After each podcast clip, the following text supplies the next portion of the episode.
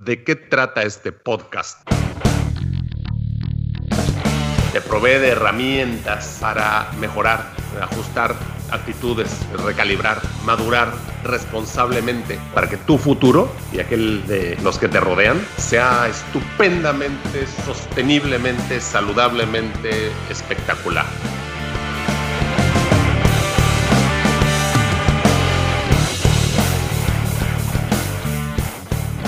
Híjoles, anterior estuvo de flojera. No sé este, si logré quedarme con cero personas que escuchen el podcast, pero para aquellos que sí lo terminaron, está el, premio, ¿no? Imagínate que esta sustancia que proviene, que viene en la, en la grasa de la res, tiene funciones anticáncer este, y la separan y te la venden aparte, este, sin mencionar de dónde viene ni nada más, ¿no? Por la complejidad.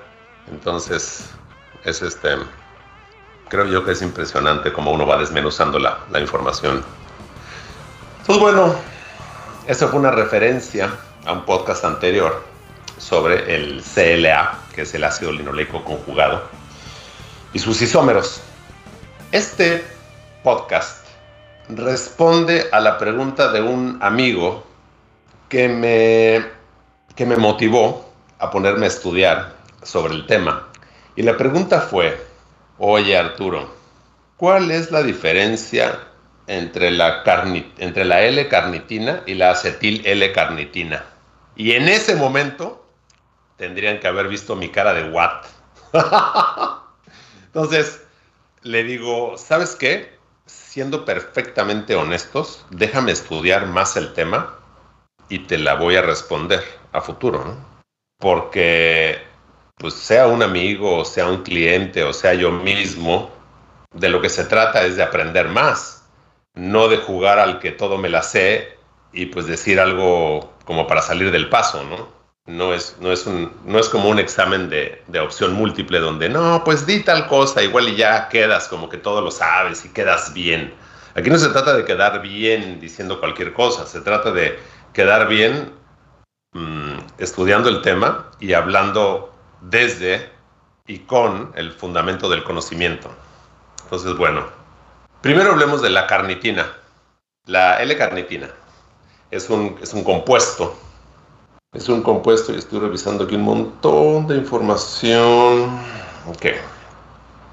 Es un compuesto de amonio cuaternario así se llama químicamente el compuesto, que está presente en el metabolismo de la mayoría de los mamíferos, plantas e inclusive algunas bacterias. Y lo que hace básicamente la carnitina es que está involucrada en el transporte de ácidos grasos de cadena larga hacia la mitocondria de las células para ser oxidada, oxidados los ácidos grasos, para producción de energía. Y también participa en la remoción de productos de metabolismo de las células. Y entonces, debido a estos, eh, estos eh, roles, estas este, funciones metabólicas clave, la carnitina está concentrada en tejidos como músculo cardíaco y músculo esquelético, ya que estos metabolizan ácidos grasos como una fuente energética. Y todos los individuos sintetizamos L-carnitina. Y se dice, se llama L-carnitina porque es la, molécula levorotatoria. Todos los aminoácidos de, de la vida en la Tierra son los levorotatorios, son los L. También el otro enantiómero de todos los aminoácidos son los D. Entonces también existe la D-carnitina, que es dextro-rotatoria, pero no tiene función biológica.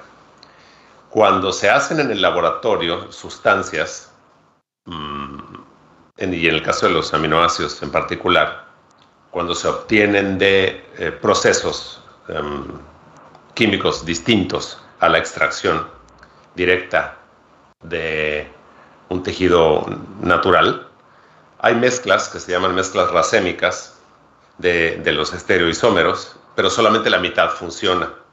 Entonces, en el caso de los aminoácidos, los L son los biológicamente funcionales. En el caso de otras sustancias, son los D. Hasta aquí el paréntesis sobre estereoisómeros y, química orgánica. Entonces el tema es que la, los, em, los L son los eh, aminoácidos que naturalmente eh, están en los, en los animales, en la naturaleza. Y los D, en el caso de la D-carnitina, es tóxica porque inhibe la actividad del, L, de la L-carnitina, ¿no? no quiero hablar más de la, química de, la, de, este, de este compuesto de amonio cuaternario, es un aminoácido, ¿no? Y se extrajo por primera vez la carnitina en 1905 y se extrajo de carne. Y por eso es que pues, le pusieron el nombre de carnitina, ¿no? De, del latín car, carno o car, carno o carnis, este, de, tejido este, muscular, ¿no? Hay, algunos individuos que tienen este, desórdenes eh, o enfermedades o condiciones médicas o genéticas y no pueden producir suficiente carnitina entonces ellos requieren suplementación con la dieta. hay conflictos sobre si, si, ayuda o no ayuda este, la suplementación en atletas.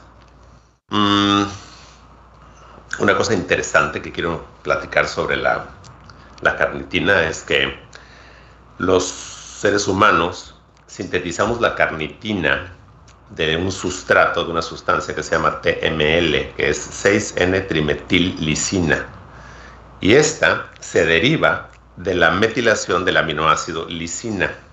La metilación es una de las características que determinamos cuando hacemos la interpretación genómica.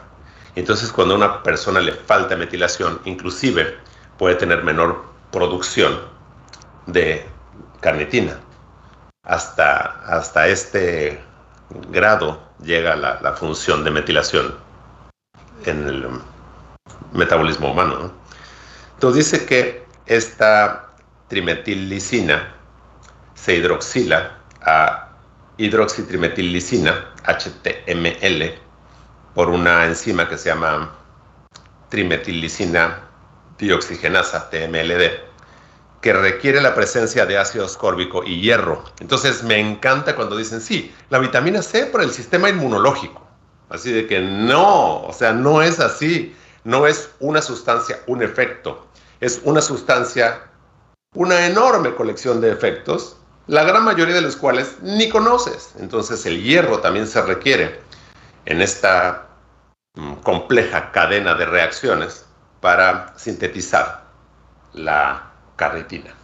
Y entonces, bueno, siguen este, las reacciones para producir finalmente la L-carnitina. Y estoy revisando más información. Y también lo que hace la carnitina es que tiene un juega un papel en la estabilización de la acetilcoenzima A. Y sus eh, niveles de coenzima A, que tiene que ver con la habilidad de recibir un grupo acetilo. Eso tiene que ver con la producción de energía. Para pronto. la distribución de los tejidos de enzimas que biosintetizan la carnitina en humanos indica que eh, hay mayor actividad en el hígado, corazón, en el músculo, en el cerebro y al parecer la más alta actividad a nivel renal. Em, hay una sustancia que se llama HTMLA, que es la 4-trimetil-aminobutiraldehidasa, butiraldehído, perdón. Esta sustancia tiene, em, se oxida en mayor cantidad en el hígado y también tiene actividad en, en los riñones. Entonces hay un sistema de, envío, de carga, de transporte de la, carnitina y que vale la pena explicarlo rápidamente. Y lo que pretendo es eso, pretendo mm, profundizar más en el tema y proveer información práctica sobre la pregunta que, que me hizo mi amigo sobre la diferencia entre la carnitina y la acetil L-carnitina.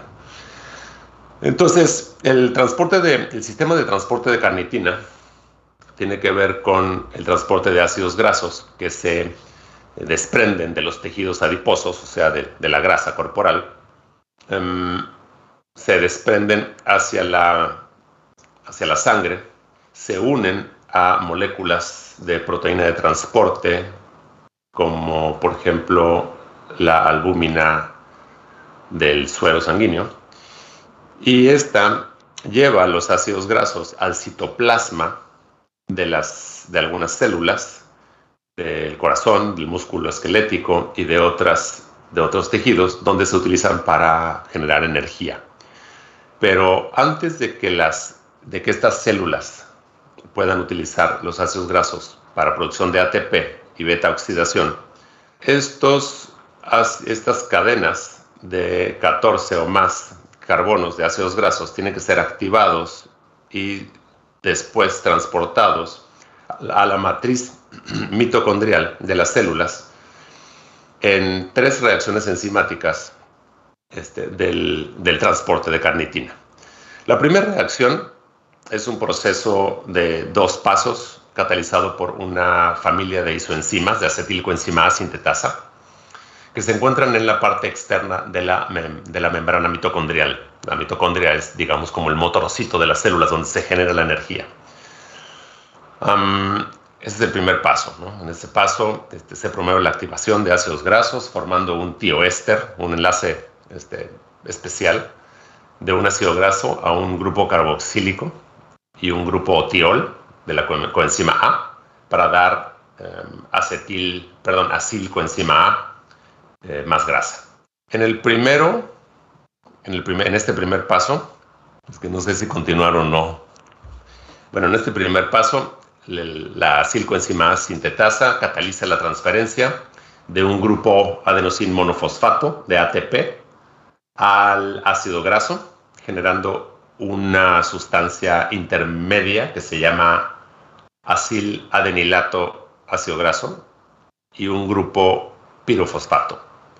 Este grupo pirofosfato está formado por la hidrólisis de dos enlaces de alta energía de ATP e inmediatamente se hidroliza en dos moléculas de fosfato o de pirofosfato por una pirofosfatasa inorgánica. Esta reacción es altamente exergónica, lo cual, la cual ah, empuja la reacción de activación hacia adelante, o sea, para generar la reacción de activación y la hace más favorable. En un, segundo paso, este grupo tiol de, una, de la coenzima A del, citosol, una parte de la, de la célula, ataca la aciladenilasa, el acidenilato, perdón, y desplaza el AMP para formar un tioéster del ácido graso, el acilcoenzima A. En la segunda reacción, este acilcoenzima A se, se enlaza al grupo hidroxilo de la carnitina para formar acilcarnitina de este ácido graso. Esto se llama transesterificación y es catalizada por una enzima que se encuentra en la membrana externa de la mitocondria, conocida como aciltransferasa carnitina 1. También se llama carnitina palmito transferasa 1, CPT1. Entonces, este um, acilcarnitino ácido graso, eso es un éster que eh, está formado, se difunde a través del espacio intramembranoso y entra a la matriz de la mitocondria por difusión facilitada a través de una translocasa carnitina acetilcarnitina localizada en la membrana interna de la mitocondria. Y aquí hay un intercambio donde una molécula de carnitina de la matriz del espacio de la intermembrana se intercambia por cada molécula de acilcarnitina ácido graso que se mueve hacia la matriz. Y en el tercer paso de la reacción del transporte de carnitina, el grupo acil ácido graso se se, transporta, se transfiere del acilcarnitina hacia la coenzima A, regenerando la acilcoenzima A ácido graso y una molécula de carnitina libre. Esta reacción se da en la matriz de la mitocondria y se cataliza por otra enzima que se llama aciltransferasa 2, carnitina. También se llama uh, palmitoil transferasa 2, carnitina, CPT2, y se localiza en la cara interna de la membrana interna de la mitocondria. La molécula de carnitina entonces, eh, formada, pues liberada, se transporta de regreso al espacio intermembrana por el mismo contransportador que es el CACT, mientras que el, acilcoenzima ácido graso empieza la beta oxidación. Lo cual es una verdadera maravilla, porque sí se requiere muchos pasos para que esto suceda y sucede a una velocidad espectacular cada instante de nuestras vidas. Y esto es a propósito para entender solamente una de las funciones de uno de los aminoácidos eh, que se requiere para mantener un flujo constante de energía para que nuestros eh, órganos, tejidos funcionen. Entonces, bueno, este, ¿qué? ¿Hablamos de la beta oxidación de los ácidos grasos o nos brincamos? Yo creo que nos la vamos a brincar y vamos a, hacer este otro podcast. Yo creo que el siguiente puede ser sobre la beta oxidación de los ácidos grasos. Voy a hacer aquí una nota porque si alguien todavía sigue escuchando este podcast, lo cual merece una felicitación, ácidos grasos, quiero regresarlo a al tema, ¿no? Que es la diferencia entre la acetil L-carnitina y la L-carnitina. Entonces, bueno, ya vimos algo interesante sobre la carnitina, cómo funciona y a qué niveles. Y entonces ahora, Arturo, ¿qué es? ¿Qué es la acetil L-carnitina? Y entonces, eso ya se sabe desde hace un, rato, ¿no? Y estoy revisando varios artículos y este artículo en particular se llama así, acetil L-carnitina de 1999, porque sí, sí se conoce desde hace un rato, nada nuevo.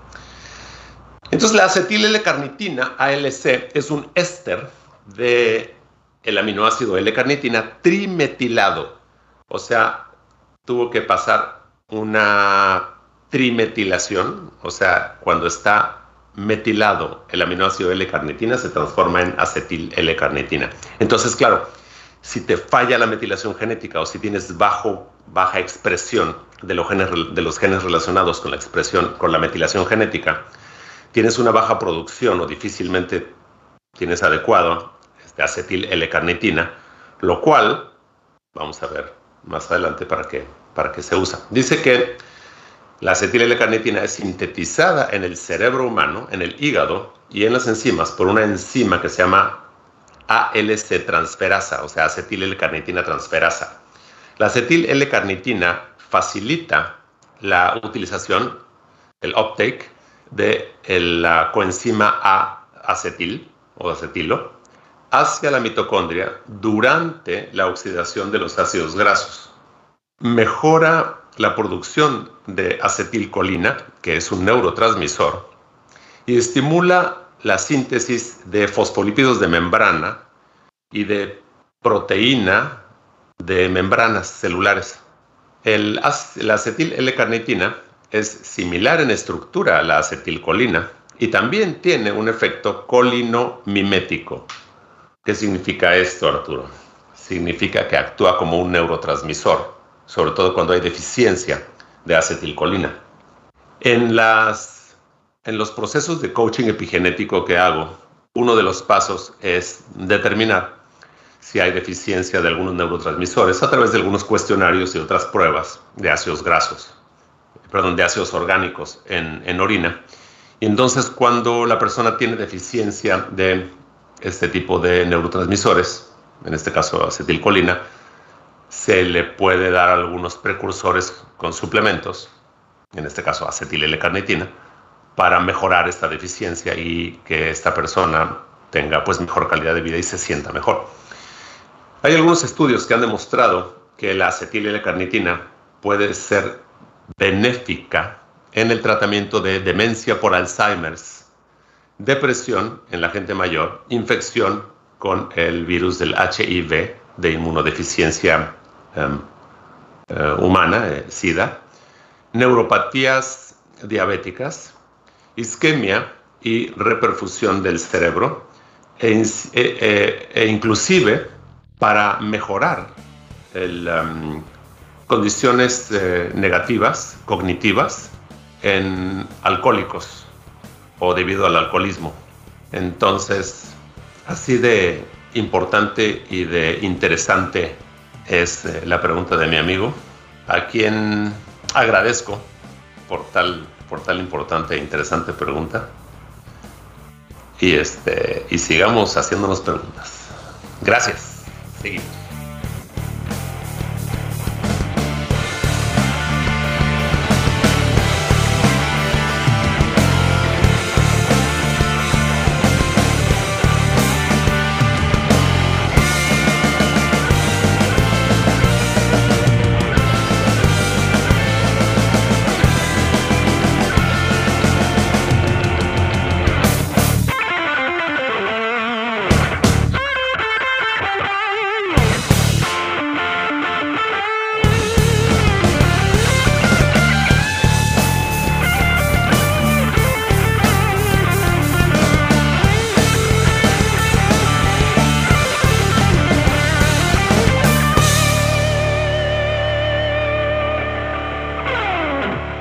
Este podcast se hace exclusivamente para propósitos de información general. Las declaraciones y opiniones expresadas en este podcast no constituyen consejos médicos. Este podcast, incluyendo Arturo Singer, Néstor Leal y los productores, se deslindan de cualquier responsabilidad por cualquier efecto adverso relacionado al uso de la información aquí contenida. Las opiniones de los invitados son propias y este podcast no promueve ni acepta responsabilidad alguna por las declaraciones de los invitados. Este podcast no hace representaciones ni da garantías de las cualificaciones o credibilidad de los invitados. Este podcast puede incluir promoción o publicidad pagadas para productos o servicios. Los individuos en este podcast pueden tener un interés económico directo o indirecto en los productos y servicios referenciados en el podcast. Si cree que tiene un problema médico, consulte un médico autorizado.